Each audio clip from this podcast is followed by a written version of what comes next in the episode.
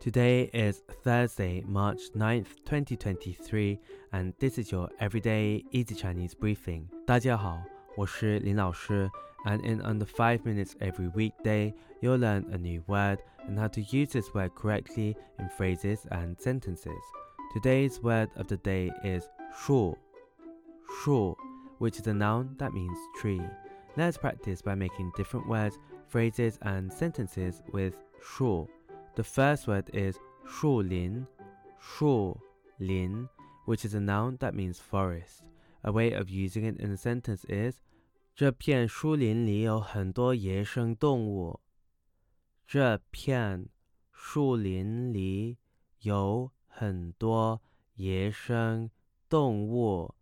There are many wild animals in this forest. Another word we can create with 树 is 树叶,树 yeah, this is a noun that means tree leaf. A way of using it in a sentence is 秋天树叶变得非常美丽。秋天树叶变得非常美丽。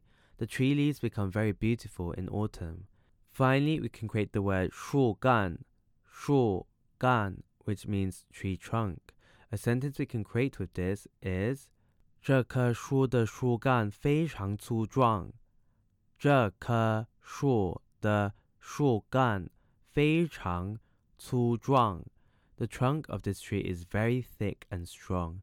Today we looked at the word 树, which is a noun that means tree, and we created other words using it. These are 树林 forest, 树叶 tree leaf, and 树干 tree trunk. To see this podcast transcript, please head over to the forum section of our website www.everydayeasychinese.com where you can find even more free Chinese language resources. See you again soon for more practice.